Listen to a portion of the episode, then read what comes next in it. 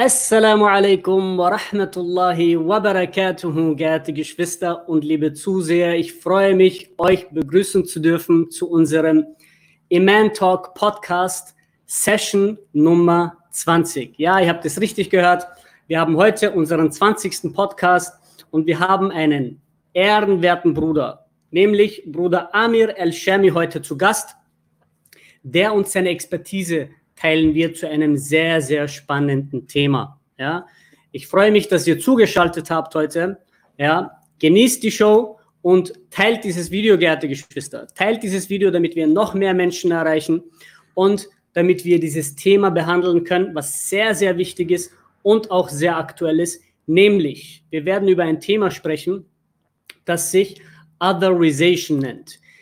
Im Deutschen gibt es nicht wirklich einen passenden Begriff dafür, aber man könnte sagen Dehumanisierung oder Entmenschlichung. Wir werden auch über Rassismus sprechen und wir werden natürlich auch die islamische Antwort auf äh, systematische Rassismen in bestimmten Gesellschaften sprechen.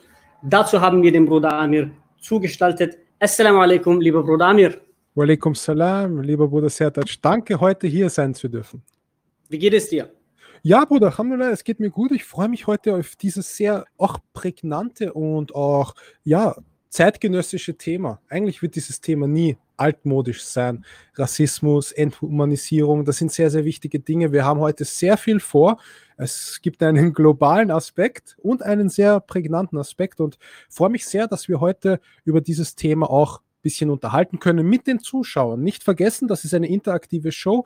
Du kannst auch deine Fragen in dem Kommentarbereich setzen. Du kannst auch sozusagen partizipieren.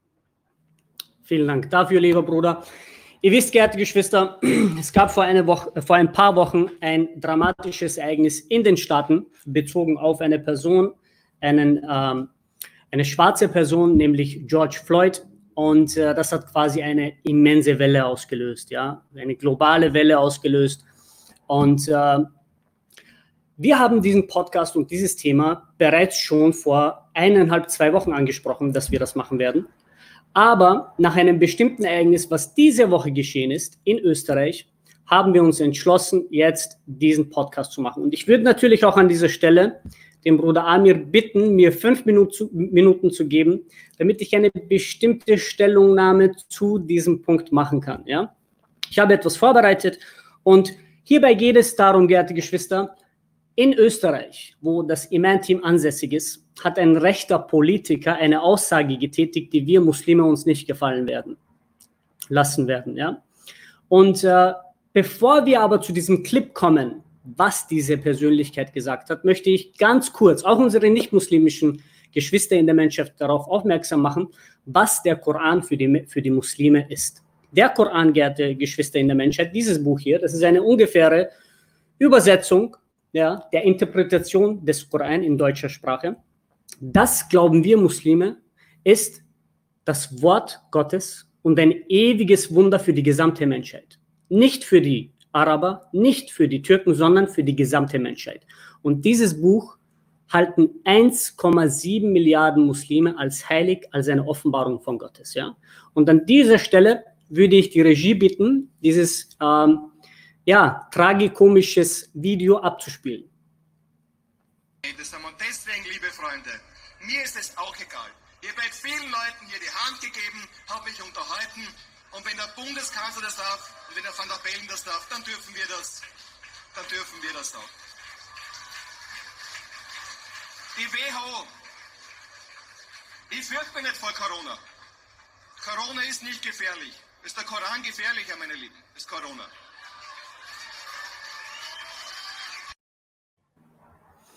So, geehrte Geschwister und liebe Zuseher, wie ihr gehört und gesehen habt, behauptet diese charakterlose, hetzerische, dieser religiöse Analphabet, dass das Buch der Muslime, der Koran, gefährlicher wäre oder gefährlicher ist als eine Infektionskrankheit, von der 100.000 Menschen verstorben sind.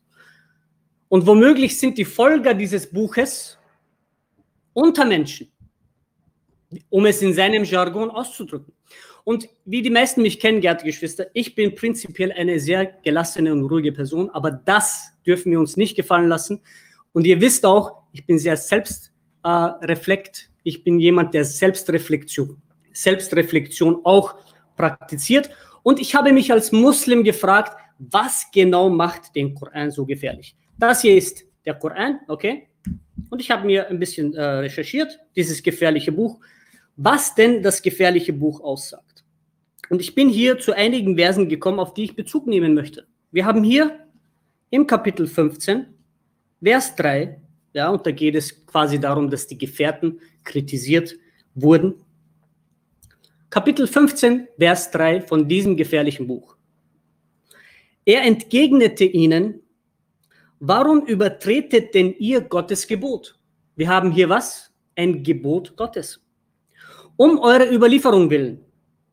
Gott hat gesagt, ehre Vater und Mutter. Und wer Vater oder Mutter nicht ehrt, soll mit dem Tod bestraft werden. Okay, verzeiht, verzeiht, geehrte Geschwister, äh, ich habe mich vertan. Sorry. Das war das Neue Testament. Das war Matthäus Kapitel 15, Vers 3. Und wenn jemand, jetzt jemand kommt und sagt Kontext, ach so, hier haben wir einen Kontext. Aber im Koran, das, der Koran ist das einzige Buch, wo wir keinen Kontext haben. Aber vielleicht meint Herr Norbert Hofer ja die prophetische Tradition. Weil wir Muslime, geehrte Geschwister, ja, haben zwei Primärquellen. Ja? Wir haben den Koran und die prophetische Tradition. Ja? Schauen wir uns an. Wir haben hier einen Hadith. Vielleicht meint er ja damit, was die prophetische Tradition, dass das das Gefährliche ist und gefährlicher ist als der Tod von 400.000 Menschen. Schauen wir uns an. Ich habe hier eine Überlieferung im Buch Kitabi fil Arkam, ja, Nummer 31, 17.8, ja, überliefert von Musa ibn Imran und ist sogar klassifiziert als Maudu'an. Das heißt, wir dürfen den lesen. Und hier steht, nun bringt alle männlichen Kinder um und ebenso alle Frauen, die schon einen Mann hatten und mit einem Mann geschlafen haben. Aber alle weiblichen Kinder und die Frauen, die noch nicht mit einem Mann geschlafen haben, lasst für euch am Leben. Vielleicht meint er das damit. Interessanterweise finden wir aber das wo? Im Alten Testament. Das ist die Tora. Das ist die Tora. Würden Sie auch sagen, Herr Norbert Hofer, dass die Tora, das Buch der Juden, gefährlicher ist als Corona? Ich denke nicht. Geehrte Geschwister, hierbei handelt es sich nicht um eine Entgleisung. Das ist ein rhetorisches Mittel, was bewusst gesetzt wurde. Das ist eine Anafa, die hier gesetzt wurde, um den Koran gleichzustellen mit, einem, mit einer Infektionskrankheit. Und das ist das Thema, was wir heute besprechen werden, nämlich die Dehumanisierung. Aber ich habe noch einen letzten Vers aus diesem gefährlichen Buch. Kapitel 6, Vers 27. Und jetzt werden hier keine Spiele mehr gespielt. Das ist das gefährliche Buch. Das ist das gefährliche Buch, von dem diese Person, dieser religiöse Analphabet, diese hetzerische Person spricht. Liebet eure Feinde, tut Gutes denen, die euch hassen, segnet die, welche euch fluchen, bittet für die, welche beleidigen. Und wisst ihr was? Das ist aus dem Neuen Testament. Und von dem sollte sich diese Persönlichkeit eine Scheibe abschneiden, ja, und Verse wie diese verinnerlichen, weil wir, geehrte Geschwister, wir wollen eine soziale Kohäsion. Wir wollen einen sozialen Zusammenhalt. Warum tun wir diese Arbeit seit neun Jahren? Damit wir Berührungspunkte mit den Menschen schaffen. Damit wir Berührungspunkte schaffen. Ja? Damit wir eine soziale Gleichheit haben. Und Menschen wie diese Person sorgen dafür, dass eine soziale Ungleichheit herrscht, indem sie das Buch der Muslime als eine Infektionskrankheit beschreibt. Ja? Es tut mir leid, falls ich ein bisschen meine Nerven verloren habe in den letzten fünf Minuten. Aber das ist auch das Thema, was wir heute besprechen werden. Und wir haben einen Top-Gast dafür, der heute seine Expertise teilen wird, nämlich Bruder Amir, Bruder Amir El-Shami. Danke für die fünf Minuten, die du mir gegeben ja, hast. Grundsätzlich war das Würde sehr dich, beziehungsweise, ähm, ich würde gerne wollen, dass du dich vorstellst. Ja? Stell dich mal kurz vor, weil meistens ist es ja so, dass du der Moderator bist. Heute ja. haben wir äh, quasi einen Wechsel, eben weil du eine gewisse Expertise zu diesem Thema hast. Und ich freue mich sehr auf dieses spannende Thema. Ähm, und äh, ich würde dich gerne bitten, dich vorzustellen, inshallah. Also erstmal, Barakatofik, Top-Einleitung, richtig, auf den richtig aktuellen Punkt. Also noch aktueller geht es wahrscheinlich gar nicht. Ist ja vor zwei, drei Tagen erst passiert. Ähm, danke erstmal. Zu meiner Person. Normalerweise bin ich der Mann, der die Gäste vorstellt. Normalerweise, wir hatten 19 Episoden. Heute darf ich, weil es um ein sozialwissenschaftliches Thema geht, Othering, aber auch Rassismus, Black Lives Matter oder der, der Kofer-Spruch jetzt äh, diese Woche. Ich habe ähm, größten Teil meines Lebens an der, an der Universität in Wien studiert, studiere noch und habe äh, zwei Abschlüsse in Politikwissenschaften. Da habe ich mich immer sehr fokussiert auf politische Kommunikation, wie die wie Politiker reden. Und als ich davon gehört habe, dass ich war irgendwie im Fitnesscenter und, und habe mir äh, Nachrichten angehört während des Trainings. Und plötzlich höre ich dieses Zitat. Dieses Zitat eines Menschen. Wir definieren diese Person noch immer als Mensch, wo er aus dem Nichts dieses, diesen Wortbeitrag geteilt hat und daraufhin Applaus erntete. Und da musste ich sagen, da wurde ich an die ganz schwarzen Zeiten unseres, unserer Geschichte hier in Europa erinnert. Weil dieser Coronavirus, auch wenn er ihn als weniger gefährlich sieht als die Grippe, ist alles legitim. Was ist gefährlicher, was ist weniger gefährlich? Aber man muss einfach nur mal Wort, Worte tauschen. Was ist, wenn er gesagt hätte, AIDS ist weniger gefährlich als der Koran? Oder Tollwut ist weniger gefährlich. Was ist, wenn er sagen würde, die Tora ist gefährlicher als AIDS? Da wäre im ganzen Land Ausnahmezustand. Dann wäre die Partei beendet. Ja, das Kapitel, das Kapitel Freiheitliche gäbe es dann gar nicht.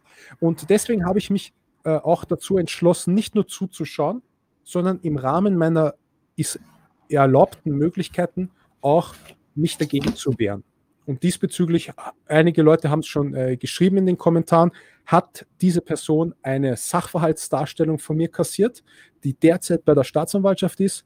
Und das Ziel, was ich damit verfolgt habe, ist, die kriminelle Energie in diesen Aussagen strafrechtlich verfolgen zu lassen. Ich verfolge selber nichts und es ist auch nicht wichtig, ob hunderte Leute oder tausende Leute diesen Antrag stellen. Es reicht theoretisch einer Natürlich, wenn je mehr dazu kommen, desto mehr Druck kann aufgebaut werden, aber aus, aus islamischer Perspektive, und lassen wir Islam mal kurz weg, aus humaner Perspektive.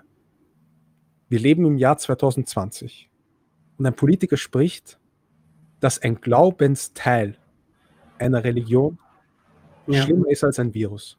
Und das ja. ist aus meiner Perspektive inakzeptabel. Verstehe ich. Damit wir das natürlich richtig einkategorieren können, beginnen wir direkt äh, mit dem Thema, mit dem Kernthema, nämlich das Othering. Das Otherization ähm, oder die Dehumanisierung, die Entmenschlichung, ja, wie, wie, genau ist da die Definition? Es ist ja im deutschen Sprachgebrauch noch nicht äh, wirklich so präsent, kann man sagen. Dieses Othering, dieses Otherization. Wenn man jetzt mit der Definition beginnen würde, wo würde man da anknüpfen? Das ist eine sehr wichtige Frage immer bevor wir über ein Thema ähm, diskutieren, muss es immer auch definiert werden. Othering gab es eigentlich schon grundsätzlich seitdem es Gesellschaften gibt, also eigentlich schon seitdem Menschen in sozialen Gruppen zusammenarbeiten. Der Mensch an sich ist ein soziales Wesen. Ein Mensch ist nicht sozusagen dafür gemacht, dass er ganz alleine lebt, wie ein Wolf oder ein Adler, sondern es gibt immer gesellschaftliche, soziale Gruppen. Und davon, bei diesen Gruppen gibt es natürlich äh, Personen, die ein Teil der Gruppe sind, nämlich die Gesellschaft und Teile, die nicht in dieser Gruppe sind, andere Gesellschaften. Wir haben beispielsweise die Gesellschaft in Nordamerika, die sich ganz stark unterscheidet zur Gesellschaft in Südamerika. Das haben wir hier in Nordeuropa oder in Mitteleuropa ja. und Südamerika, Südeuropa. Und deswegen ist es halt ein sozialwissenschaftliches Thema. Und ganz konkret ähm, muss man sagen, dass es seit, seit dem antiken Rom ja, also seit 2500 Jahren eigentlich, also seit 2000 Jahren mindestens, das Othering gibt. großes Othering hat es damals gegeben, als die Römer äh, gegen, die gegen die Gruppen äh, gekämpft haben, die das Römische Reich angegriffen haben. Ja? Und da, hat es äh, da gab es schon äh, Diffamierungen ähm, der Germanen beispielsweise. Die, die Römer mhm. haben die Germanen als barbarisch, als hochkriminell, als kulturlos. Also die Römer waren kulturreiche, weißt du, äh, Olymp und so weiter und, und Kolosseum haben die gebaut. Ja, ja, ja. Aber, aber die, die Germanen, das waren die Unmenschen. Also die Germanen wurden auch gezeichnet als drei Meter große, behaarte, äh, unintelligente Wesen, so wie wir heute Zombies definieren würden. Also das ist schon ewig, ewig, ein Gedanke. Also Othering gibt es lange und Othering würde heißen, ähm, die Deklassierung von gesellschaftlichen Schritten. Ein, eine höhere Stufe ist die Dehumanisierung. Das ist etwas, wo wir uns in einem fast schon kriminellen Bereich betätigen. Denn mhm. ein, es ist ein Unterschied, wenn ich sage, das ist meine Gesellschaft, zum Beispiel meine Umma, meine islamische Gesellschaft, dann ist es aber noch immer legitim, dass ich eine Gesellschaft, die nicht muslimisch ist, noch immer respektiere, akzeptiere, toleriere. Das ist ja das, was wir tun. Ja? ja die christliche ja, Gesellschaft ja. ist ja nicht für uns weniger wert oder mehr wert oder äh, hat keine Rechte. Das ist ja nicht so. Wir gehen normal mit den Leuten um. Aber die Dehumanisierung, und das ist das, was Hofer in seiner Aussage macht, ist, dass Bevölkerungsgruppen das Mensch, dem Menschsein abgesprochen wird. Das heißt, das sind für die Leute gar keine Menschen mehr. Man hat es gesehen, ja. hier geht es um ein Virus. Ja? Und so würde man Dehumanisierung eigentlich zumindest mal geschichtlich in den letzten 2000 Jahren definieren. Verstehe ich. Und ähm, wenn man jetzt ähm, diese Dehumanisierung jetzt im, im, im Kontext betrachtet, ähm, was führt dazu, dass man jemanden entmenschlicht? Ich meine, natürlich, es gibt Motive, Hintergründe, warum man das tut, aber wie kann es sein, dass eine gesamte Bevölkerung auf diesen Zug mit draufspringt quasi, ja, mhm. ohne zu hinterfragen? Und äh, quasi dem blind folgt. Weil eine Dehumanisierung, soweit ich das verstehe, ich meine, wenn du jemanden, wie du erwähnt hast, das Menschsein absprichst, dann ist diese Person wertlos. Dann kannst du mit der Person tun, was du willst. Du kannst mit der Person, es ist ja weniger wert als ein Sklave. Ja? Und du raubst ihm die, die komplette, das komplette Selbstbewusstsein quasi. Ja? Ähm, was denkst du, sind die, die, die wirklichen Gründe dafür, dass man sagt, okay, ähm, ist es wirklich so, dass bestimmte Menschen sich einfach unmenschlich verhalten? Ist das der Grund? Oder ist es wirklich so ein ähm, Top to Bottom quasi, das von oben quasi äh, herunter ähm, äh, diktiert wird und entmenschlicht wird, um gewisse, gewisse politische oder, oder andere Ziele zu erreichen? Das ist eine sehr wichtige Frage, weil wir das eigentlich bis dato nonstop in unseren Gesellschaften auch sehen. Und das ist leider Tatsache. Grundsätzlich ist es so, dass das nicht ein Akt ist von heute auf morgen. Also das gab es sehr, sehr selten, dass von heute auf morgen dein, dein Freund dein Feind wird. Das ist sehr, sehr selten. Ja, ja. Das gab es vielleicht unter dem, äh, unter dem Jugoslawienkrieg in den 1990er Jahren, wo von heute auf morgen Bosnier oder äh, Kroaten oder serbische an, an, äh, stämmige Personen von heute auf morgen Fall der Mauer und dann gab es schon diese Auseinandersetzung. Und ja, das ist ja. eigentlich nicht die Regel. Die Regel ist eigentlich, dass das ähm, äh, prozessual ist. Das heißt, dass man immer wieder gewisse politische bzw. gesellschaftliche Maß Maßnahmen trifft, die dazu führen, dass ein Teil der Gesellschaft in einer besonderen Form diskriminiert wird. Und diese Diskriminierung einer besonderen Gesellschaftsform führt dann dazu, dass das legitim wird. Und wir sehen mm. das ich meine, wir, wir könnten auch, wenn wir, wenn wir da ein bisschen auch den US-amerikanischen Hintergrund haben, der sich ganz stark vom europäischen unterscheidet, vor allem was die Sklaverei angeht.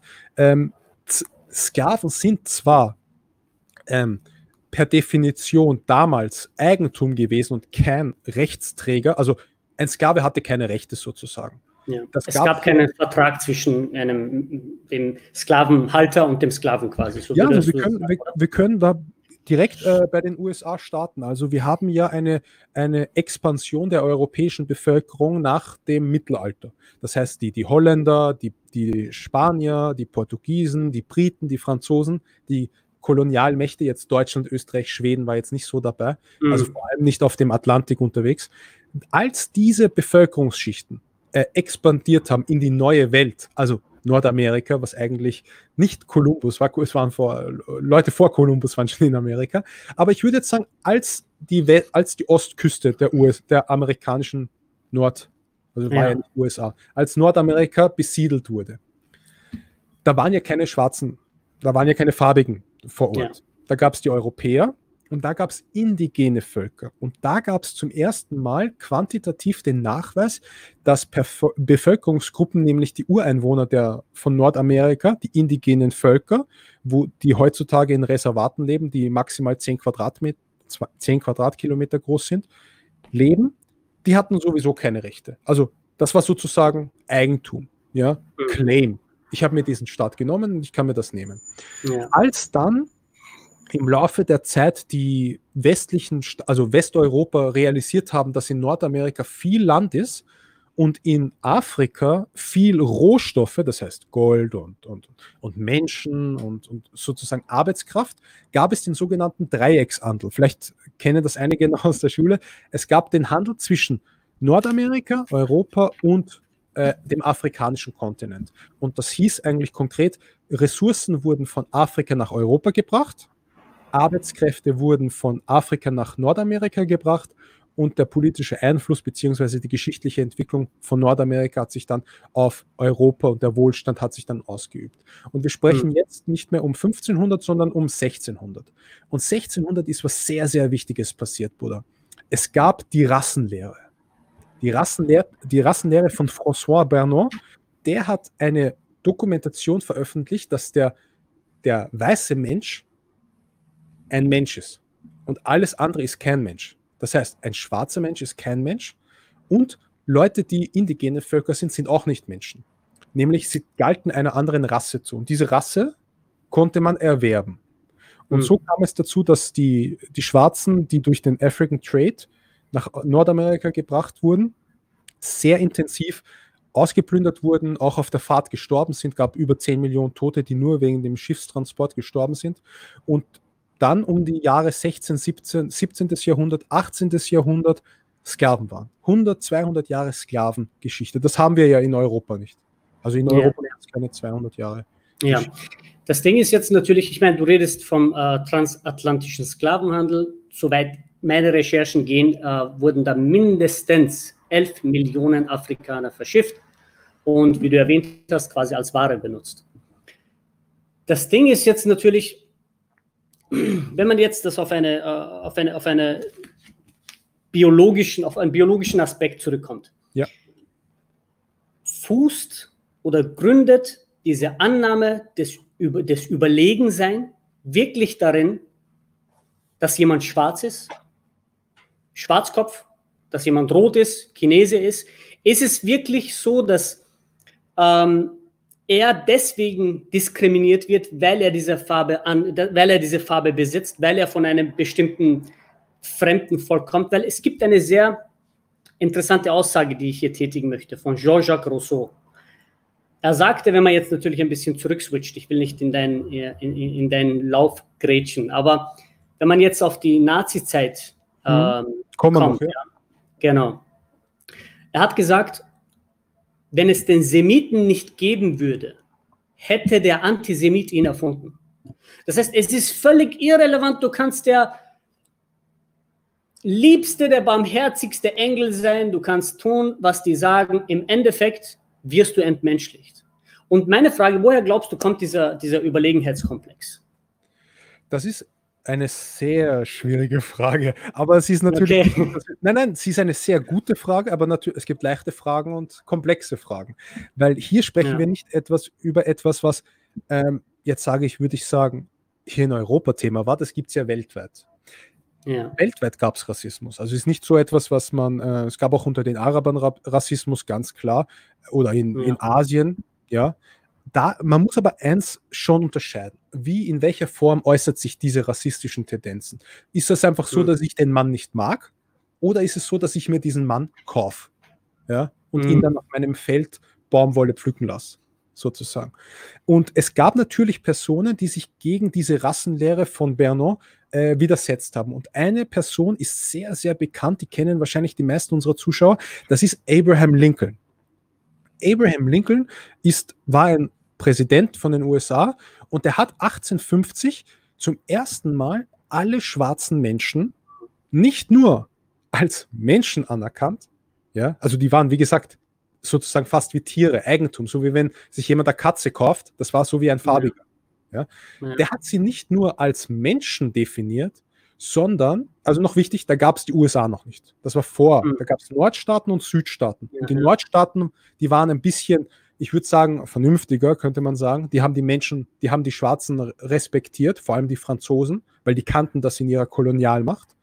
Aber die Südstaaten, Texas, Arizona, Miami, diese Gruppen, die haben die Schwarzen nicht anerkennen wollen. Das führte mhm. dazu, dass es einen Staatenkrieg gab, einen amerikanischen Bürgerkrieg, nämlich ja. zwischen den Nordstaaten und den Südstaaten. Ich will jetzt nicht dazu tief reingehen, die Nordstaaten haben gewonnen und das führte zu, dass es, dass die schwarzen Menschen Staatsbürger wurden. Okay, also die wurden nicht nur ähm, sozusagen Menschen per, per, Definition, sondern sie wurden mhm. dann auch Staatsbürger von den amerikanischen Staaten. Jetzt kommen aber sehr wichtige. das muss man sich mal, das, ja, ja, das muss man sich mal geben. Bis zum 19. Jahrhundert hat das angedauert. Ja, ja. Diese Wirtschaft, man kann sie ja Wirtschaft nennen, ja. Bitte. Ja, ist, die waren, also das ist unbeschreiblich. Ich meine, schaut's mal, egal was man uns Muslimen vorwirft, ihr seid nicht nett, ihr seid nicht so intelligent. Aber ich kenne kein islamisches Land, was 100 Millionen Sklaven gehabt hat. Also ist ganz, ganz, das ist eine ganz andere Situation, ja. Und diese Sklaven. Zu dem kommen wir noch, inshallah. Zu dem kommen wir noch. Ja, ja also um, um, um das. Wir werden definitiv auch. Äh, um das Kapitel der amerikanischen Geschichte zu beenden, es war dann so, dass es nie, das war immer ein Wellenverlauf. Die Amerikaner hatten nicht nur immer positive Entwicklungen, sondern auch gewisse negative Entwicklungen.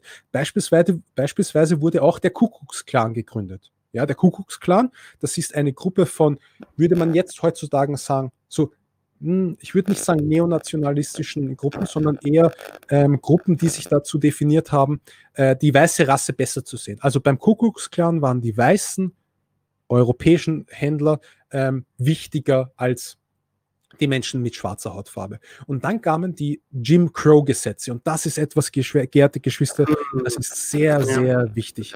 Die Jim Crow-Gesetze haben die Menschen in schwarze Menschen geteilt, also legislativ vom Gesetz her. Es gab dann die weißen Menschen, weil du mich gefragt hast, wie kommt das so schwarz-weiß? Es gab per Definition Ausweise für schwarze Menschen und Ausweise für weiße Menschen. So ein Staatsbürgerschaft, so wie wir das heute haben, wo jeder denselben Pass hat, gab es damals nicht. Und nicht nur das, die schwarzen Menschen in Amerika, die wurden in vielen Belangen ähm, diskriminiert. Sie durften beispielsweise nicht viel Geld verdienen. Es gab eine Obergrenze von 1000 Dollar im, im Jahr. Das ist jetzt im Monat oder so, das erreicht jeder im Monat. Aber die durften nicht mehr als 1000 Dollar im Jahr verdienen. Sie durften kein eigenes Pferd haben. Schwarzen war es verboten zu reiten. Vielleicht kennen einige Geschwister den Film Django Unchained. Da war, das war das erste Mal, dass ein Schwarzer ein Pferd reitet. In den USA durfte kein Schwarzer Pferde reiten. In den USA durfte keiner, äh, kein Schwarzer wählen es durfte kein Schwarzer äh, eine weiße Frau heiraten, äh, heiraten, beziehungsweise einen weißen Mann. Eine schwarze Frau durfte, wenn der, wenn der Mann das wollte, schon, aber die schwarze Frau konnte sich das nicht aussuchen. Wie dem auch sei, gewaltige gesellschaftliche Konflikte fußten dann darauf, dass der Kuckucksklan sehr stark war und es war so schlimm, geehrte Geschwister. Nicht nur der Kuckucksklan, diese weißen Hüte, diese Hüte, die ihr kennt, die dann schwarze Menschen angezündet haben. Ja? Das war bevölkerungsüblich. Es gab Staaten, wo schwarzen Menschen, da, da kamen nicht die Offiziere, wenn, die, wenn da ein Mob war von weißen Menschen, die schwarzen Menschen durften sich gar nicht wehren. Also es gab auch keine anwaltliche Vertretung für schwarze Menschen. Und das alles fußt natürlich dazu, dass dann irgendwann gesagt wurde, hört mal zu, vor allem dann im Zweiten Weltkrieg. Wie kann es sein, dass wir Amerikaner, wie kann es sein, dass wir Amerikaner als die beste Nation der Welt gegen die schlimmste Nation der Welt, nämlich die Nazis, kämpfen und gleichzeitig unsere schwarzen Menschen so schlecht behandeln. Weil die Amerikaner kämpften ja gegen die Nazis im Zweiten Weltkrieg von 1938 bis 1945 gegen die Euthanasie zum Beispiel, gegen die ähm, Konzentrationslager. Wie kann es sein, dass ein Land gegen Konzentrationslager kämpft und gleichzeitig Menschen zweiter Klasse definiert? Und dann wurde nach dem Zweiten Weltkrieg, dann kamen Revolutionen. Dann kam es so, dass in, dass in diesen Ländern, wo wir heute sehen, dass sehr viele schwarze Menschen sind, ähm, die Situation war, dass zum Beispiel Rosa Park, eine sehr bekannte Frau, eine schwarze Frau, sie ist aufgestanden und hat gesagt, ich setze mich, ich lasse meinen Platz im Bus nicht mehr für einen Weißen da. Das heißt, ich werde nicht mehr weißen Menschen meinen Platz anbieten, was sie musste. Schwarze Menschen mussten in Amerika weißen Menschen im Bus den Platz anbieten. Sonst würden sie verhaftet werden. Das war Tatsache. Und 1955 hat diese Frau sich gewehrt, sie wurde verhaftet, sie wurde verurteilt, aber sie hat eine Revolution ausgelöst. Und mhm. die Revolution, die wir wahrscheinlich sozusagen am besten kennen, ist die durch den Bischof Martin Luther King, korrigiere mich, wenn ich mich irre, der 1963 den sogenannten March, of, March to Washington etabliert hat. Das heißt, äh, er hat gesagt, dass die, die Menschen, alle Menschen, schwarze, weiße, schwarze Menschen, weiße Menschen gemeinsam die Staaten bilden und dadurch hat er, hat er sozusagen die, die, die gesamte Gesellschaft in, hinter, sich, hinter sich geführt und einen Marsch auf Washington gemacht. Und dadurch kamen die sozusagen I have a dream, I have a dream äh, Ansprache, wo, wo vor dem Kongress sozusagen 100.000 Menschen demonstriert haben. Dann kamen weitere Entwicklungen, wie beispielsweise die Civil Rights Acts 1990. 1990 durften Schwarze erstmal in dem Ausmaß an der Gesellschaft teilnehmen. Das ist unglaublich. 1990. Es ist jetzt sehr interessant, dass du dieses, dass du dieses äh, Bild zeichnest, damit die komplett, ja. auch äh, sehen, ähm, was da genau passiert ist. Aber ich würde da, ich würde da gerne ein bisschen tiefer in die Materie gehen, um diese ja, grauenhafte Zeit ein bisschen zu demonstrieren. Ja. Ein Beispiel, was du auch kennst, und mich würde es interessieren, ob du ähnliche Beispiele auch parat hast. Äh, das bekannte Beispiel von Otter Benger. Ja, ja? krass. Otter Benger beispielsweise ähm, war ein, äh, ein, ein junger Mann aus Kongo und er wurde Anfang des 20. Jahrhunderts entführt von Wissenschaftlern und wurde in New York in ein Zoo gesteckt. Ja. Und dieses Experiment und dieses Zoo, von dem wir reden, da gab es nur Affen. Man wollte aus wissenschaftlicher Perspektive herausfinden, ob dieser Mann, Otter Banger, die Verbindung ist zwischen dem Affen und dem Menschen. Ob er ja. der Link ist zwischen dem Affen und Menschen. Ihm wurde dasselbe Essen gegeben, was man den Affen gegeben hat. Ähm, ihm wurde dasselbe, äh, dieselbe Flüssigkeit gegeben, was man den Affen gegeben hat. Und es war eine Attraktion. Die Amerikaner sind gekommen. Ich meine, Menschenzoos. Ich rede jetzt, ich meine, da brauchen wir nicht äh, zu einem anderen Kontinent. Das hatten wir hier in Belgien und in anderen Ländern in Europa. Menschenzoos. Ja, da ging man hin, das war so eine Attraktion und da waren Menschen, schwarze Afrikaner, ähm, die man sich angeschaut hat. Otter Benger hat sich dann äh, selbst ermordet, weil er das nicht ausgehalten hat. Da gibt es unterschiedliche Überlieferungen, wie das geschah, ob er sich selber ermordet hat äh, oder ob er getötet wurde. Aber das muss man sich mal geben. Mit dem Denkmantel des, der Wissenschaft, dass man Menschen dehumanisiert, um irgendeine wissenschaftliche Theorie auf die Beine zu stellen. Nur da, damit die Zuschauer mal äh, ein bisschen grauenhafteres Bild von dem bekommen, was da wirklich passiert ist. Abgesehen natürlich von den Punkten, die Bruder Amir erwähnt hat, wie dass die Frau ähm, ähm, nicht ähm, äh, im Bus hat sitzen dürfen, dass quasi äh, Schwarze zum ersten Mal Pferde reiten durften, gab es auch sehr, sehr extreme Fälle. Ja? Und lieber mhm. Bruder, vielleicht hast du da auch ähnliche Beispiele, die wir eventuell ähm, erwähnen können, bevor wir zum nächsten Punkt kommen. Ja, es ist auf jeden Fall, diese Geschichte von Otto Benger ist etwas sehr, das ist jetzt nicht unbedingt USA-abhängig, weil du hast ja auch gesagt, dass das in Belgien sozusagen war und die Kolonialisierung von Belgien ist um keines ja. besser als äh, die der Nordamerikaner. Wichtig ist hierbei vor allem aus meiner Perspektive zu sehen, dass das gesellschaftlich gang und gäbe war. Das ist halt etwas, was wir nicht wegdiskutieren können. Ja? Das war jetzt nicht etwas Spektakuläres, sondern das war halt einfach der Zoo. Und wie ich das bereits erörtert habe, waren schwarze Menschen kein keine Menschen, sozusagen de facto, also de juro waren sie keine Menschen und de facto die wenigsten Schwarzen konnten entscheiden, wann sie arbeiten. Die wenigsten Schwarzen konnten entscheiden, wie sie leben. Ja. Und das war, das ist so befremdlich, das kennen wir wirklich nicht in der islamischen Welt. Das ist etwas, was so manifest jetzt rechtslos ist. Diese Leute hatten in keinster Weise Rechte. Diese Leute, also die, die Sklaven in, in Nordamerika, wenn sie es wenn gut erwischen kriegen, die ein, dürfen die irgendwo schlafen, wo es nicht reinregnet. Weil die wurden abgestellt wie ein Pferd. Das kannst du gar nicht vorstellen. Die wurden angekettet, draußen im Stall vom, vom Herrn. Das kann man sich einfach nicht vorstellen. Und diese Entwicklungen endeten dann, was, wo wir auch äh, danach nach der Werbung inshallah äh, darauf eingehen werden, äh, habe ich schon erwähnt, dass die Schwarzen dann mehr Rechte bekommen haben. Und ich würde das noch gerne in folgender Weise beenden, dass dann immer, also ich habe ja immer erwähnt, das ist eine wellenförmige Entwicklung.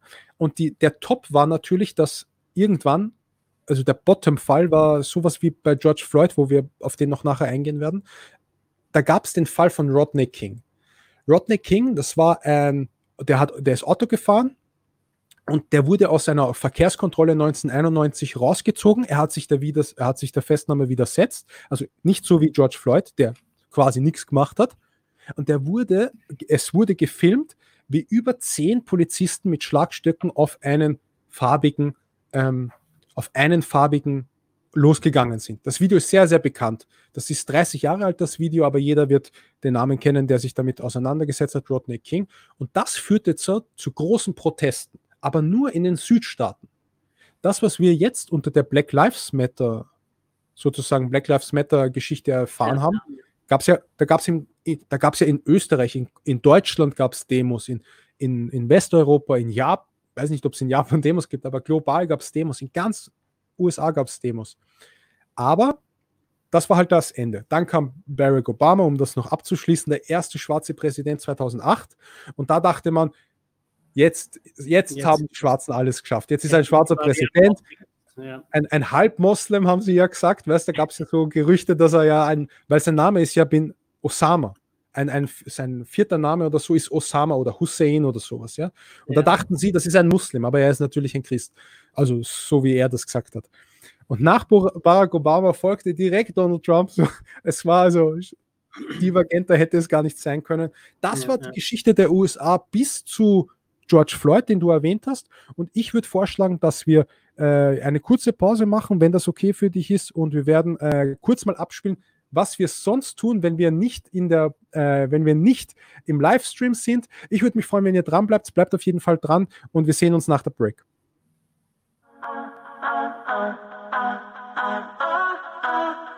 They wanna know about Islam, we'll give them da'wah. They wanna know what Muslim does, we'll give them da'wah. When they wanna hate on our deen, we'll give them da'wah. Who's the one and only? Nobody but Allah. Let me break it down right now for you. See down, see down, see what is a call to you? It's an invitation to change your life. Calling you to see the truth. Back in the day, I was living a lie. I was lost deep inside. Then I got another chance with my life. I was guided back to Islam. They wanna know about Islam? We'll give them da'wah. They wanna know what a Muslim does? We'll give them da'wah. When they wanna hate on our deen, we'll give them da'wah. Who's the one and only? Nobody but Allah. What is the benefit of hanging in the streets? Acting bad like you wanna run the scene. You're getting nothing from that empty life you lead. Come to Islam, you find your inner peace. No no champagne, we don't rave. We're the real hype, we just pray. When I can link up, we'll be drinking some some minty, talking about our bean and having our fun. See, these rappers don't wanna run out of bars, we don't wanna run out of Iman. They wanna know about Islam, we'll give them dawah. They wanna know what a Muslim does, we'll give them dawah. When they wanna hate on our deen, we'll give them dawah. Who's the one and only? Nobody but Allah. Teile dieses Video. Werde jetzt Iman Dawah Supporter und erwähne uns in deinen Bittgebeten. Spende jetzt. Need know it's a sacrifice, but it's a small price to pay for all the rewards we'll get from my love. Inshallah. Gerd, Assalamu alaikum wa rahmatullahi wa barakatuhu, geehrte Geschwister und liebe Zuseher.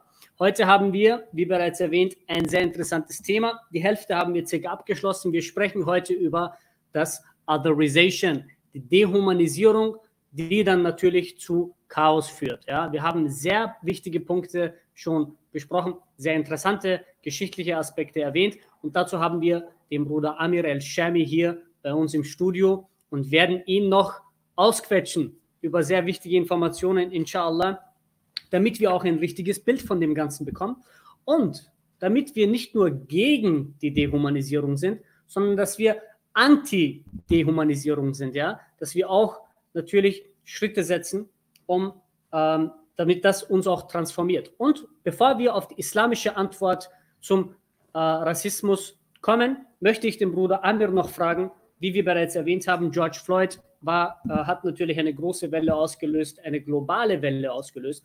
Meine Frage an dich, lieber Bruder, wie hast du diese tragische, äh, dieses tragische Ereignis wahrgenommen?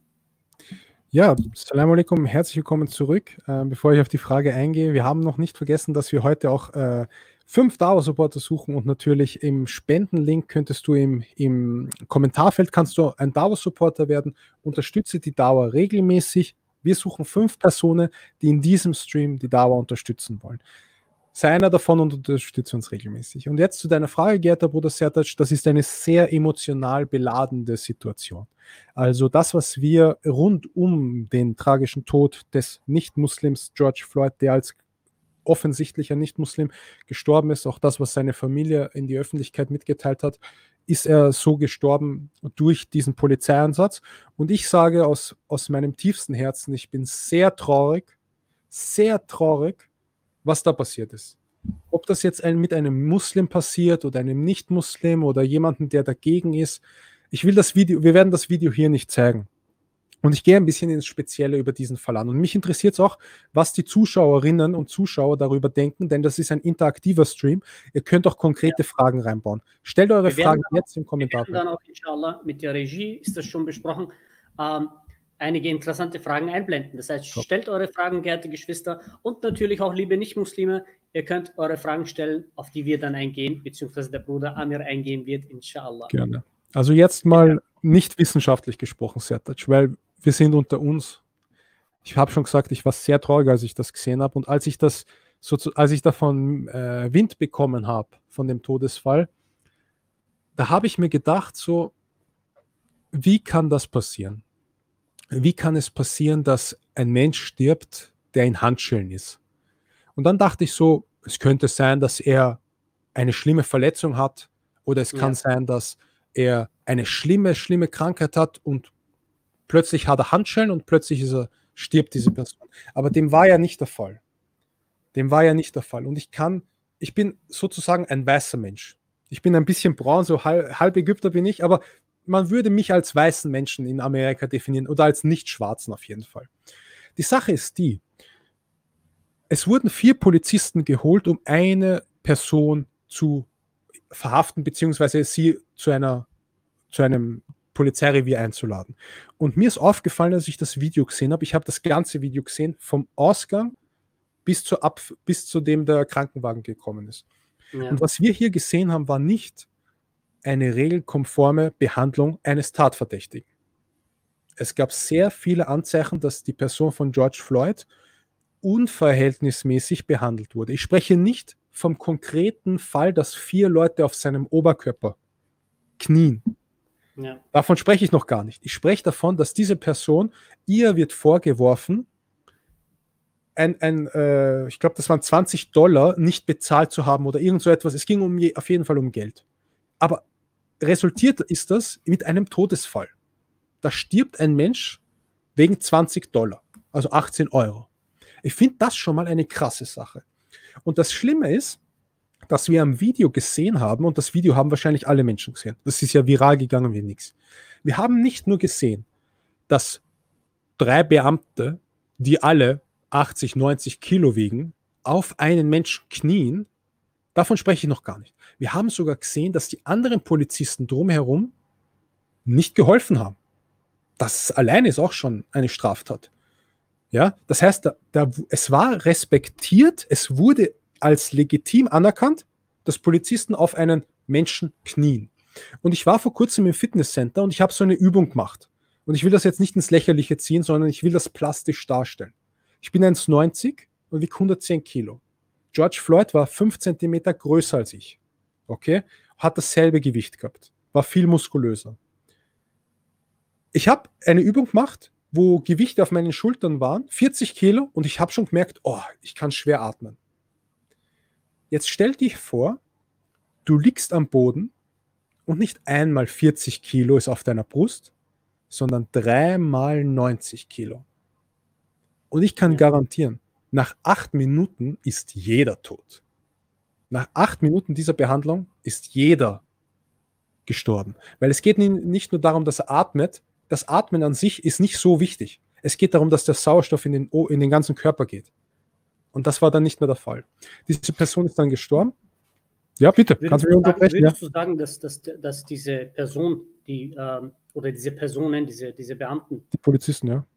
Könnte man sagen, dass die bereits den Zenit der Dehumanisierung erreicht haben? Weil ja. das ist ja, ich meine, du liegst da auf etwas, tust so, als würde der gar nicht atmen. So ist es mir vorgekommen. Ich meine, du hast es sehr gut dargestellt jetzt und, und äh, äh, das ist wirklich äh, sehr, sehr, ähm, ja, es ist sehr, sehr traurig. Aber glaubst du, dass diese Menschen, ich meine, das geht ja alles im, im Kopf ab. Das ist ja dieser Überlegenheitskomplex, den man ja. hat. Und, und es ist wurscht, ob der atmet oder. Ich glaube, um ehrlich zu sein, und diese Antwort würde dich wahrscheinlich erstaunen oder so, ich glaube, es geht noch schlimmer. Also ich glaube mhm. schon, dass, ähm, dass es noch, wie soll ich sagen, rabiater bzw. barbarischer ginge, wenn man es drauf ankommen lässt. Aber ich spreche hier von einer Eskalationsstufe von schlimmster zu absoluter non schlimmster Gewalt. Ja. Aber das ist jetzt nicht so das Thema, ob es jetzt noch schlimmer geht oder weniger schlimm, aber es ist legitim. Es geht natürlich. Man könnte den zum Beispiel mit einem Tuch oder sowas den Mund verbieten lassen. Das mhm. gibt es. gibt sogar ein Video in den USA, wo ein Schwarzer im, im Gerichtssaal den Mund zugeklebt bekommt. Ja, der hat dann seinen Mund so zugeklebt bekommen. Das Video musst du dir auch mal anschauen. Das ist echt schlimm, ja. damit er nicht redet. Aber die Dehumanisierung findet meiner Meinung nach in der Nicht-Inanspruchnahme an Hilfe statt. Mhm. Weil wir müssen noch mal klar sein. Jeder Polizist hat eine Schusswaffe mit zwei Magazinen. Damit kann man, wenn man gut ist, fast 20 Leute äh, fixieren oder beziehungsweise, sagt man, neutralisieren da ging es nicht darum, dass George Floyd gefährlich war. Der Mann war am Boden und, und in Handschellen. Mhm. Es kann nicht mehr passieren. Was ja. kann passieren? Dass er aufsteht, ja, dann tritt es ihn halt nochmal um. Das Ding ja, ist, ja. nach fünf Minuten wurde er bewusstlos. Jetzt musst du dir die Frage stellen, ich knie auf jemanden fünf Minuten. Warum knie ich auf jemanden fünf Minuten? Warum? Was ist mein Ziel? Und die zweite Frage ist, nachdem er bewusstlos war, die letzten drei Minuten, warum knie ich auf jemanden, der bewusstlos ist mhm. und der in Handschellen ist? Das heißt, das muss man separiert. Und ich bin mir sicher, das Gericht wird die beiden äh, Zeiträume unterschiedlich definieren. Weil ich nehme an, und ich, ich stelle jetzt eine Behauptung auf, Bruder. Die, den Beamten war es nicht im Interesse, diese Person in den ersten fünf Minuten zu töten. Ich behaupte, die wollten ihn nicht umbringen in den ersten fünf Minuten. Die wollten die Situation kalmieren, ruhig machen, aber sie haben versagt. Mhm. Aber die letzten drei Minuten, wo ein schwarzer Mann bewusstlos in Handschellen am, am Boden von vier Leuten kniet wurde, das, ja. da behaupte ich, dass da eine Tötungsabsicht drin war und das mhm. macht so schlimm. Ja, Weil ja. Das, das ist das sozusagen der Zenit. Du hast über den Zenit gesprochen. Die letzten drei Minuten des Videos waren aus meiner Perspektive der Zenit. Und würde mich auch interessieren, was die Zuschauer denken ähm, ob die das ansehen, ob die mir hier recht geben. Ja. Ich sehe meine Meinung. Ähm, schauen wir mal, ob wir Fragen haben. Liebe Regie, vielleicht könntest du uns in den Kommentarbereichen darüber informieren, ob wir interessante Fragen haben.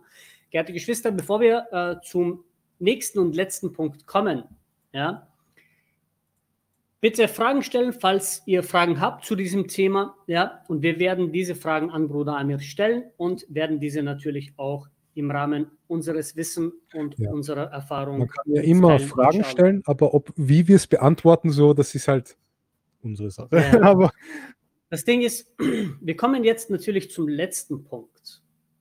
Ähm, du und ich, und ich denke viele Muslime, die äh, in diese Thematik belesen sind und äh, sich damit beschäftigen, ich denke, wir alle haben einen Konsens darin, dass die Lösung für die, den, den systematischen Rassismus der Islam ist. Ja? Und äh, wie würdest du das aus historischer Perspektive bewerten, wenn wir jetzt äh, auf den Punkt eingehen, ähm, islamische Antwort auf äh, das Dehumanisieren des Menschen? Mhm. Ähm, ich würde mal beginnen mit einer retrospektivischen Annahme, beziehungsweise auch aus einer persönlichen, aus einer persönlichen äh, Situation heraus. Mhm. Ähm, ich war schon mehrmals in Mekka und ich möchte jetzt nicht über die, die Pilgerfahrt an sich reden, sondern über die gesellschaftliche Situation vor Ort. Ja. Da ist es so, dass, und ich habe ich, das habe ich mit meinen ein- eigenen Augen gesehen und jeder sieht das doch, dass das sehr multikulti ist. Da gibt es dort schwarze Menschen, dicke Menschen, große Menschen, kleine Menschen, Menschen mit Behinderungen, Menschen mit äh, Fehlern, Menschen, die Sünder, ja, sündigen vor Ort und so. Und ich denke mir immer Folgendes. Das ist sozusagen die Welthauptstadt des Islams, könnte man so sagen, Mekka, ja.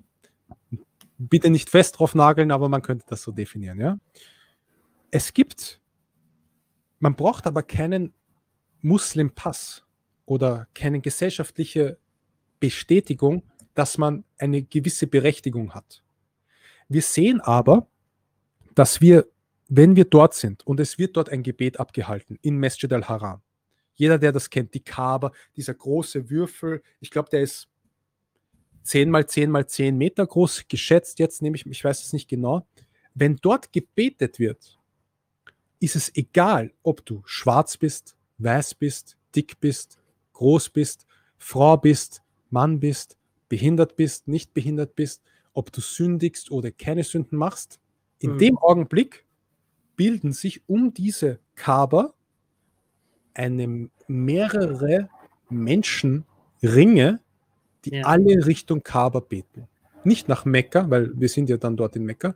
Das heißt, alle Menschen in dieser Situation haben dieselben Rechte, dieselben Pflichten, dieselbe Absicht, dieselbe Belohnung, dieselbe Erwartung, dieselbe, dasselbe Interesse, dieselbe Absicht.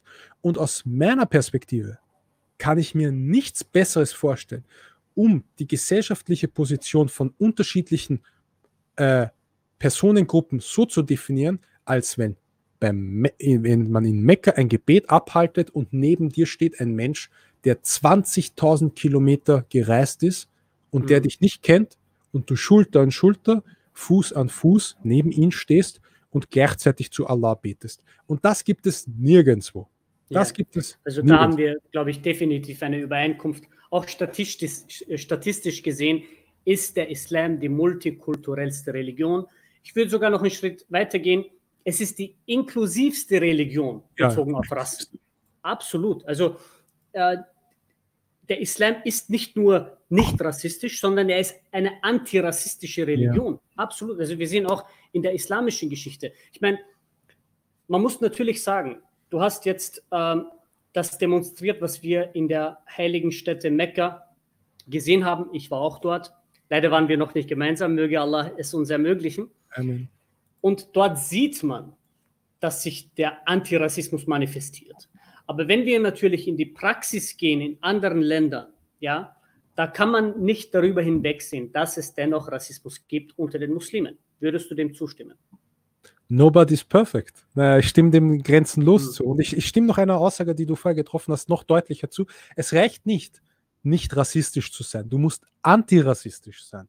Ja, Ja. Das ist sehr, sehr wichtig. Du darfst nicht sagen, ich bin, ich bin kein Rassist oder mich interessiert es nicht, was mit den schwarzen Menschen passiert. Nein, Ja, du ja. musst dagegen sein. Der Prophet sallallahu alaihi hat eine sehr wichtige Überlieferung gesagt. Er hat gesagt, dass der Schwarze nicht besser ist als der Weiße und der Weiße nicht besser ist als der Schwarze, außer in Gottesfurcht. Trans, tran, Mhm. Also übersetzend, ja. Das heißt, Genau. es gibt keine legitime Gründe für Rassismus, im Islam.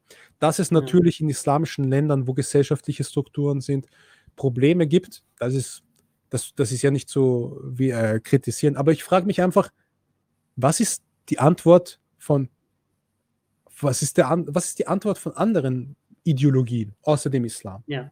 Wenn wir jetzt schon wissen, dass der Schwarze Nee, nicht Ich meine, wenn man sich jetzt natürlich aus, aus theologischer Perspektive ansieht, ähm, ich meine, das Ding ist, wir haben ja eingangs zu unserem Livestream, sind wir ja auf diesen rechten Politiker eingegangen. Mhm. Ja. Adolf Hofer. Und äh, es geht ja auch darum, dass wir, äh, wenn wir äh, über diese Thematik sprechen, ähm, jetzt habe ich, äh, jetzt habe ich den Faden verloren. Ähm, ja, prinzipiell ist es so, ja, Rassismus gibt es in den muslimischen Ländern definitiv. Das ist präsent, ja. Äh, wenn wir zu den islamischen Quellen zurückkommen, wie du den Hadith erwähnt hast, beispielsweise, der Hadith, diese Überlieferung geht sogar noch länger. Ja. Der Prophet Muhammad, Ja, Friede lange. und mit ihm, sagt, ein Araber ist nicht überlegener als ein Nicht-Araber. Ein Schwarzer ist nicht überlegener als ein Weißer und ein Weißer ist nicht überlegener als ein Schwarzer, außer in der Gottesfurcht, das heißt in der Ehrfurcht. Genau, das wollte ich erwähnen. Ich gehe sogar noch einen Punkt weiter. Ja? Weil dieses ganze Narrativ, was immer aufgebaut wird, ja, der Koran ist gefährlich, der Koran, wie diese, ähm, äh, dieser religiöse Analphabet gesagt hat, quasi der Koran ist gefährlicher als, als, als Corona. Ich meine, es wird immer dieses Narrativ aufgebaut, Bruder Amir, dass die Menschen den Koran lesen oder eine Interpretation des Koran festlegen, E-. Eisegese machen, Eisegese machen, ja, also hineininterpretieren und am nächsten Tag Menschen abschlachten wollen. Ich meine, das ist so realitätsfern. Ja? Aber wenn man sich den ähm, Aspekt des Rassismus ansieht, da gehe ich zu, dem, zu- zu dieser Grundlage, dass ich sage, nicht mal eine Fehlinterpretation aus den islamischen Quellen ist möglich, um Rassismus zu begründen. Also so weit würde ich gehen, ja. Ich meine, der, Allah im Koran selbst erwähnt, ja. يا أيها الناس إنا خلقناكم من ذكر وأنثى وجعلناكم شعوبا وقبائل لتعارفوا إن أكرمكم عند الله أتقاكم إن الله عليم خبير Allah subhanahu wa ta'ala erwähnt, O ihr Menschen, er spricht die gesamten Menschen an. Wir haben euch ersch- erschaffen aus einem männlichen Wesen und aus einem weiblichen Wesen. Um was zu tun? Um uns zu bekriegen? Um soziale Ungleich Ungleichheit zu schaffen? Nein, um uns kennenzulernen. Ja? Und zu guter Letzt sagt er, und der Beste unter euch ist derjenige, was? Der gottesfürchtig ist, der Ehrfurcht hat vor Gott. Und da gibt es so viele, so viele Überlieferungen diesbezüglich, wo wir sehen, dass auch die engen Gefährten des Propheten Muhammad, Friede und Segen mit ihm, wie Bilal ibn Rabah, und das war nicht der einzige Schwarze, ja, der der erste Muezzin war, der erste Gebetsrufer im Islam, war ein Schwarzer, auserwählt vom Propheten Muhammad, Friede und Segen mit ihm. Ja. Also das sind alles Aspekte, wo wir sagen, nicht mal eine Fehlinterpretation wäre möglich aus den Primärquellen des Islam, um Rassismus zu begründen. Ja. Das wollte ich noch anfügen. Gut, geehrter Das ist Bruder, sehr wertvoll. Amir, Das ist sehr wertvoll. würdest du ähm, noch etwas hinzufügen? Möchtest du noch das- etwas hinzufügen zu diesem Das Thema? Wichtige ist Fragen haben wir bis jetzt. Ich schaue mal, ob wir Fragen Nein, haben. wir haben auf jeden Fall Fragen.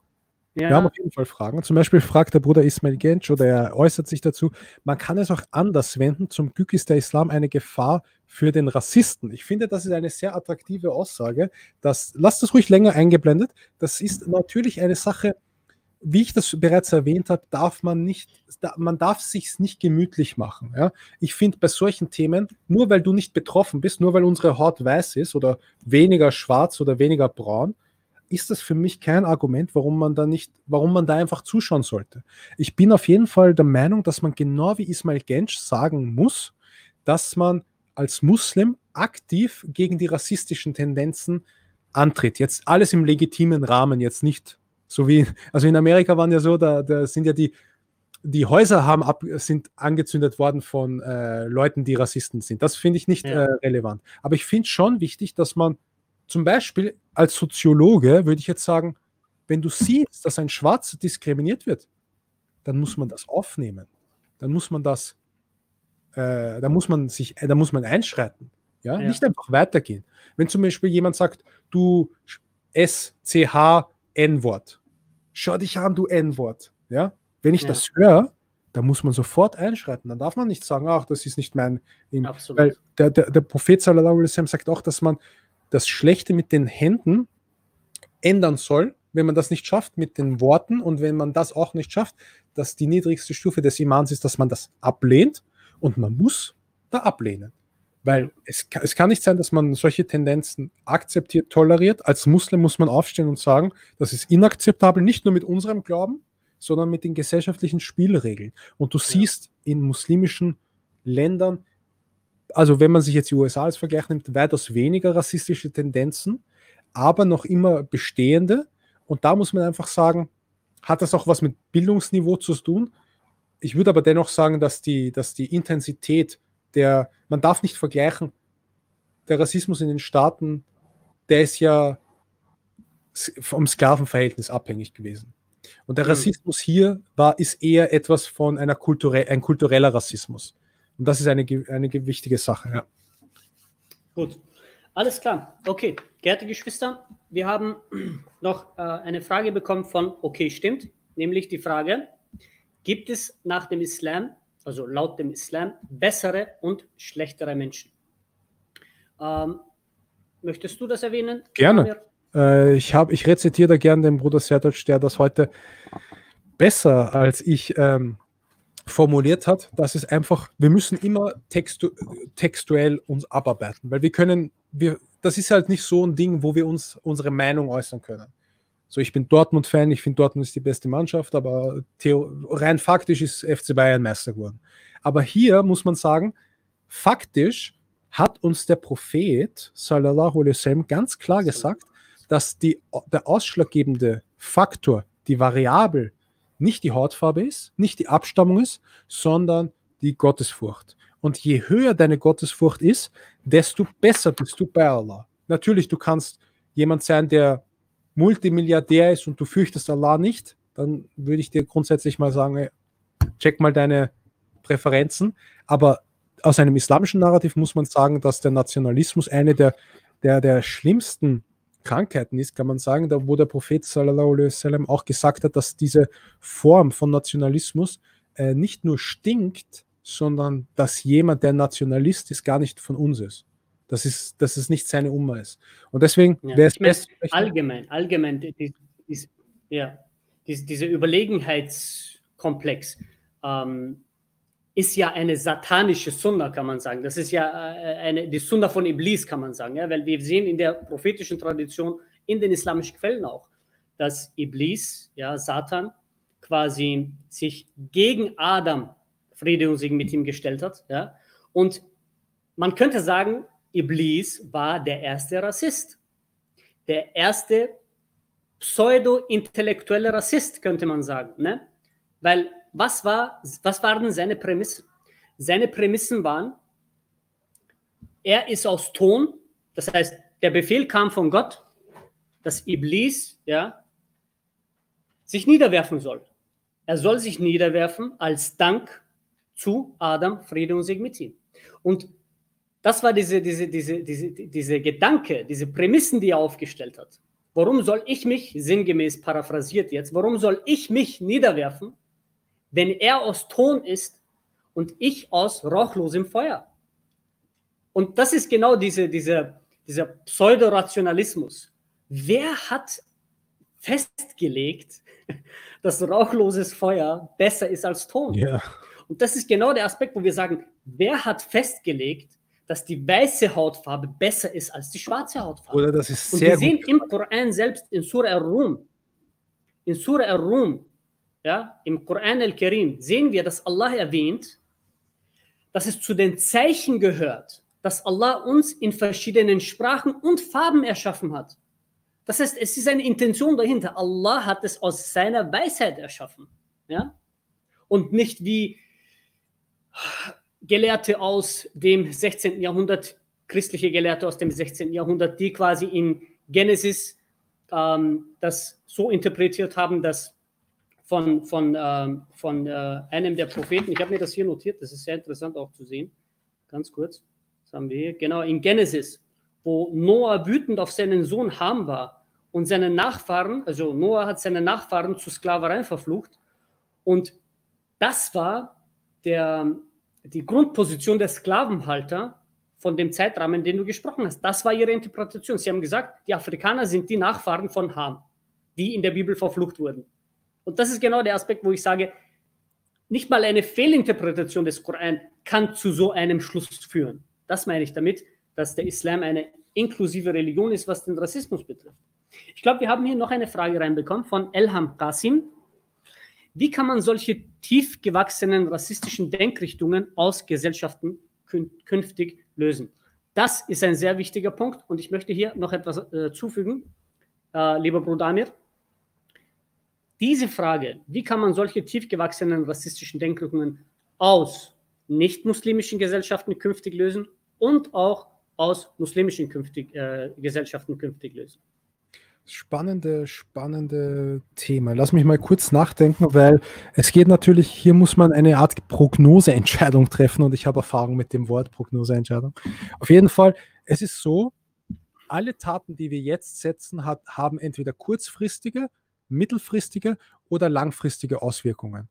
Ähm, wir müssen uns, wir müssen einen Fokus darauf legen, was wir erzielen wollen. Wenn wir kurzfristige Auswirkungen haben, dann ist es natürlich besser, wenn man zum Beispiel ähm, in irgendeiner Weise seine Meinung kundtut, ja, dann ist es natürlich wichtig, das abzu... Zum Beispiel dieser Talk hier.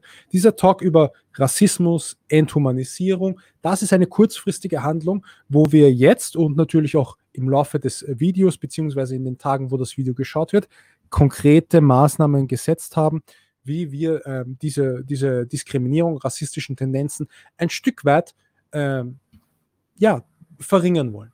Mittelfristige Auswirkungen sind natürlich dann all das, was wir mit, unseren Gesellschaft, mit unserer gesellschaftlichen Umwelt abarbeiten. Das heißt, was passiert mit unseren Freunden? Wie gehen wir in unseren Vereinen um? Was machen wir auf der Arbeitsstelle? Hast du schwarze Freunde? Zum Beispiel, hast du schwarze Freunde? Wenn nicht, mhm. frag dich mal, woran das liegt.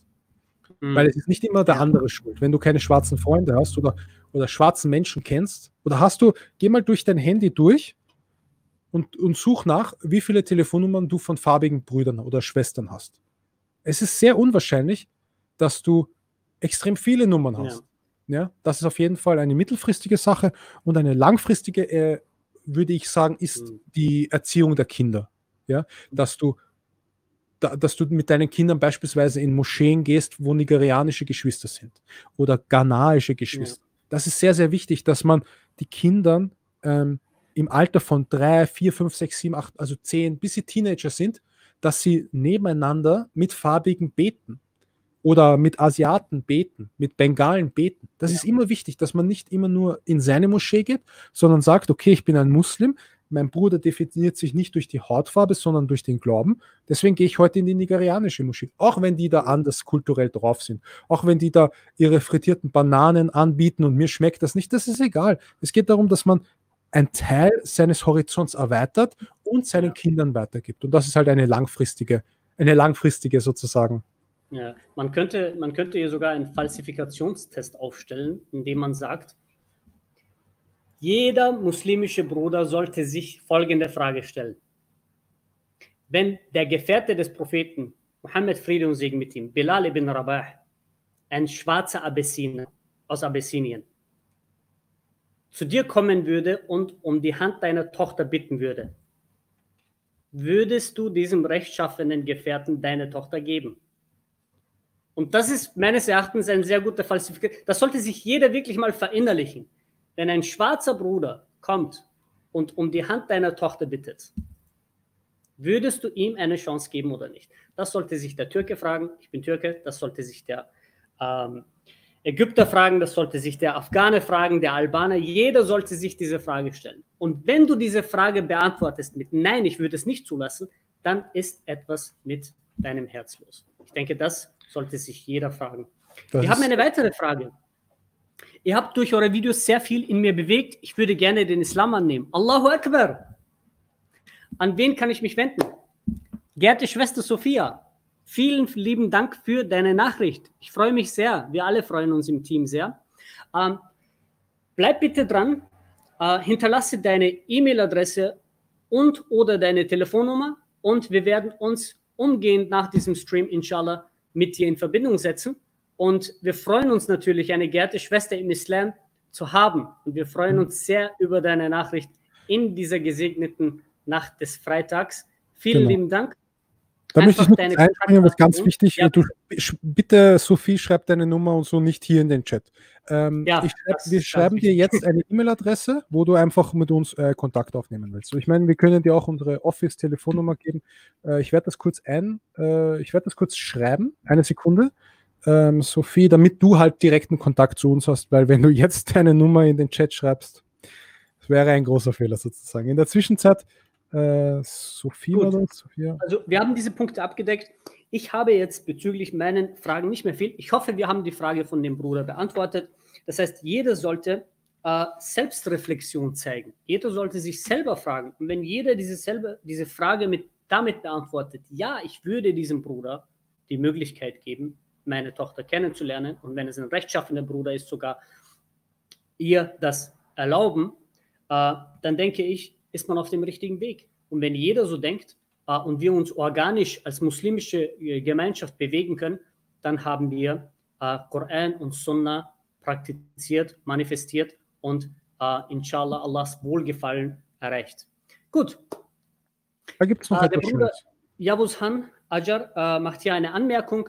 Äh, Musa a.s., Moses war aus islamischen Quellen auch dunkelhäutig, sagte unser Prophet a.s. Es waren auch andere Propheten äh, dunkelhäutig. Ja? Das ist ein sehr wichtiger Aspekt, äh, wo, wir, wo wir sehen, dass aus islamischer Perspektive, ja, ich meine, es ist jetzt irrelevant, ob, ob sie weiß oder schwarz waren. Tatsache ist, dass Moses, Friede und Segen mit ihm, ähm, aus den islamischen Quellen auch dunkelhäutig war und ähm, wir auch sehen, dass Allah Menschen auserwählt hat, eine ehrenhafte Aufgabe. وَلَقَ- äh, وَلَقَدْ بَعَثْنَا فِي كُلِّ أُمَّةٍ رَسُولًا أَنِ اعْبُدُوا اللَّهِ وَاجْتَنِبُوا الطَّاغُوتَ. In Surah An-Nahl, Allah erwähnt, Gott erwähnt und wir haben Gesandte zu Völk Völkern geschickt, sinngemäß übersetzt, damit sie die Botschaft überbringen, dient Allah, meidet die falschen Götter. Das heißt, wir haben äh, Propheten und Gesandte in unterschiedlichsten Völkern auf diesem Globus in der gesamten Menschheitsgeschichte. Gut, geehrte Geschwister, äh, ich würde dann beenden mit einem Schlusswort von Bruder Amir. Jo. Ähm, Ich wollte Oder noch, ja, ja, ich, ach, noch was sagen? eine, äh, gib mir noch 10, äh, 30 Sekunden, weil ich habe gerade, äh, ich schicke dir, ja, genau. Äh, ja, gut, ich war im Kopf, ich war gerade im Chat auf Facebook.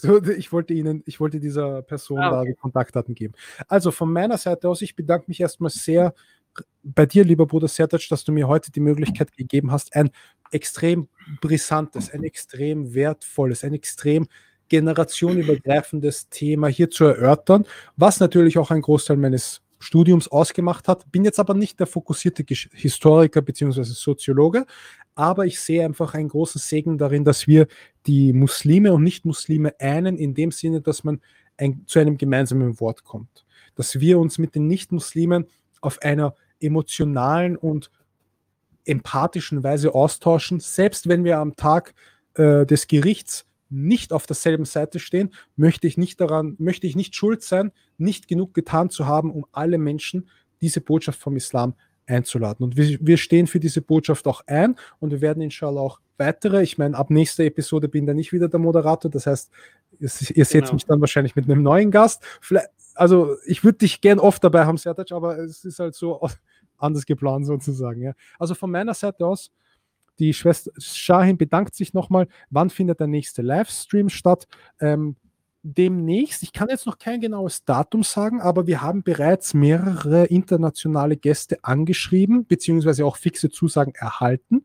Wenn wir das nächste Mal live gehen, dann wird es wieder in dem Format sein, im Man Talk Live, so mit dem Moderator und mit einem Gast. Und ihr könnt dann weiterhin eure Fragen beziehungsweise Antworten ähm, sozusagen kommentieren. Wir werden das auf allen sozialen Medien äußern und ich bedanke mich auch an der Stelle an alle Dauersupporter. Ich möchte mich da recht herzlich auch in aller Form bei euch äh, und für eure Unterstützung bedanken. Ihr seid eine große Unterstützung für unsere Arbeit.